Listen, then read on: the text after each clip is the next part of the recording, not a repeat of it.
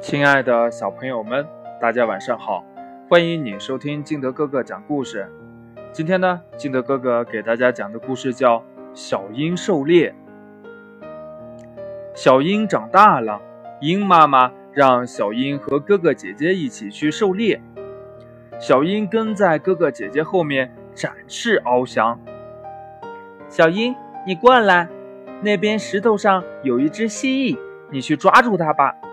姐姐对小英说：“小英看了看，撅着嘴说：‘姐姐，那只蜥蜴怪模怪样的，我不想抓它。’”姐姐听了小英的话，摇了摇头，二话不说，像离弦的箭一样冲向了蜥蜴，双爪一抓，轻轻松松的就把蜥蜴带离了石头。姐姐对小英说：“我先带猎物回去了。”你和哥哥继续狩猎吧。说完，姐姐便飞快地从小英的视线里消失了。小英跟在哥哥后面，一边吹着口哨，一边看着风景。小英，你过来。草丛里有一只老鼠，你去抓住它吧。哥哥对小英说。小英摇晃着脑袋说：“哥哥，那只老鼠太小了。”我去抓它，实在是大材小用。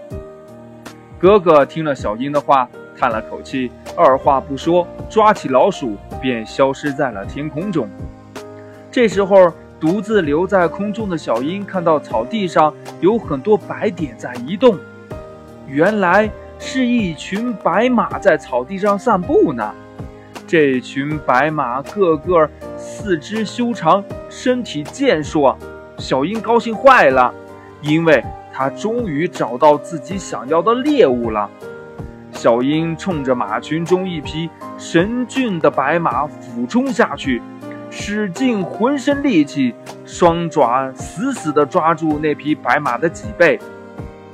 可是呢，白马实在是太大了，它根本就抓不起来。白马这时候嘶鸣了一声。把头转过来要咬小鹰，还好小鹰躲避的及时。不过呢，它还是被咬掉了几根羽毛。小鹰心惊胆战地回到了家中。鹰妈妈语重心长地对小鹰说：“孩子，当机会出现在你面前，要立即抓住，不要好高骛远。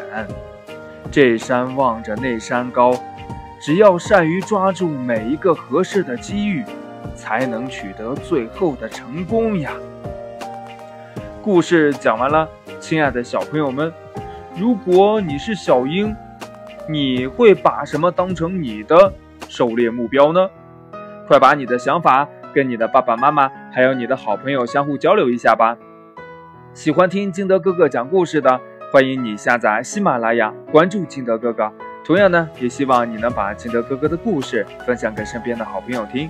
亲爱的小朋友们，今天的故事就到这里，我们明天见，拜拜。